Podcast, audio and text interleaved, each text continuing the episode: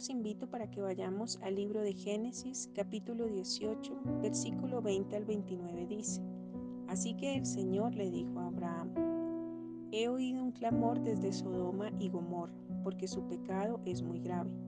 Bajaré para ver si sus acciones son tan perversas como he oído. Si no es así, quiero saberlo. Los otros hombres se dieron la vuelta y se dirigieron a Sodoma, pero el Señor se quedó con Abraham. Abraham se le acercó y dijo, ¿Destruirás tanto al justo como al malvado? Supongamos que encuentras 50 personas justas en la ciudad. ¿Aún así la destruirás y no la perdonarás por causa de los justos? Seguro que tú no harías semejante cosa, destruir al justo junto con el malvado, pues estarías tratando al justo y al malvado exactamente de la misma manera. Sin duda tú no harías eso. ¿Acaso el juez de toda la tierra no haría lo que es correcto? Y el Señor contestó, si encuentro 50 personas justas en Sodoma, perdonaré a toda la ciudad por causa de ellos. Entonces Abraham volvió a hablar. Ya que he comenzado, permíteme decir algo más, mi Señor, aunque no soy más que polvo y cenizas. Supongamos que hubiera solo 45 justos en vez de 50. ¿Destruirás toda la ciudad aunque falten 5? El Señor le dijo, no la destruiré si encuentro 45 justos allí. Entonces Abraham insistió en su petición. Supongamos que solamente 40. El Señor le contestó, no la destruiré por causa de esos 40. Abraham, al igual que Moisés, fue considerado amigo de Dios. Por esa razón, el Señor no le ocultó lo que iba a ocurrir con Sodoma y Gomorra. Esto alertó a Abraham porque sabía que Lot, su sobrino, se encontraba en ese lugar de pecado. Y Abraham intercede con sus preguntas para tener la seguridad de que su familia, quien llevaba su sangre, no sería destruido. En los versículos 30 al 33, Abraham continúa preguntando, hasta que el Señor continúa confirmándole que aunque fuesen solo diez, aún así no destruiría la ciudad. Este capítulo de la Biblia nos enseña que la amistad con Dios, nuestra comunión y obediencia al Señor hacen que Dios nos revele lo que está por suceder. Pero al igual que Abraham, esta revelación debe llevarnos a interceder por los nuestros. Lot se encontraba en Sodoma, pero a causa de la bendición y las promesas que habían sobre Abraham, Dios tuvo misericordia de los parientes de Abraham es decir, que el favor y la bendición de Abraham fueron más que suficientes para alcanzar a la familia de su sobrino.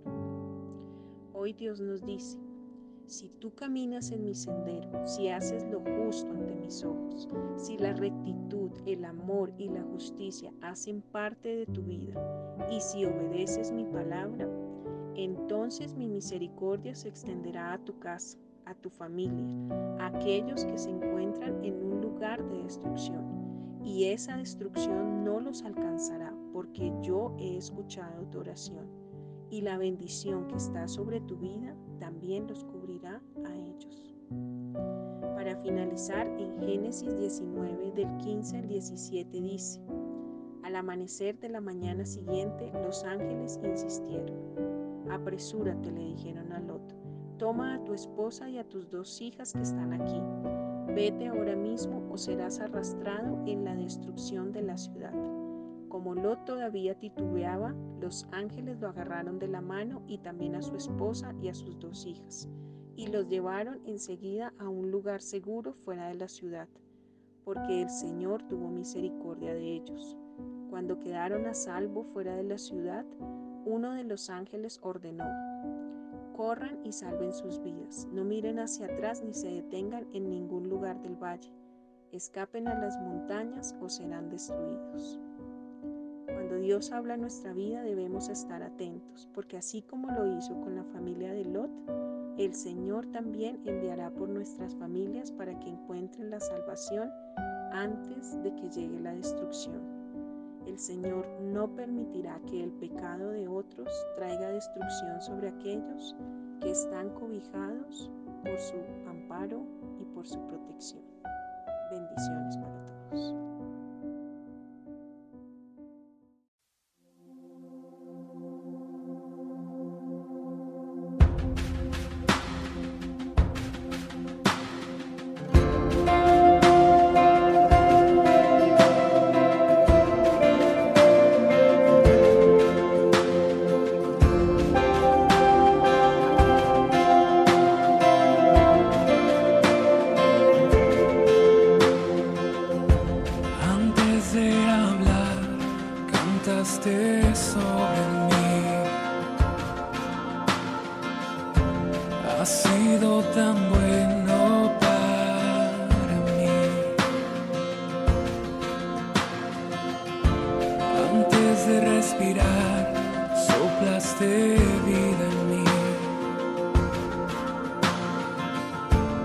sido tan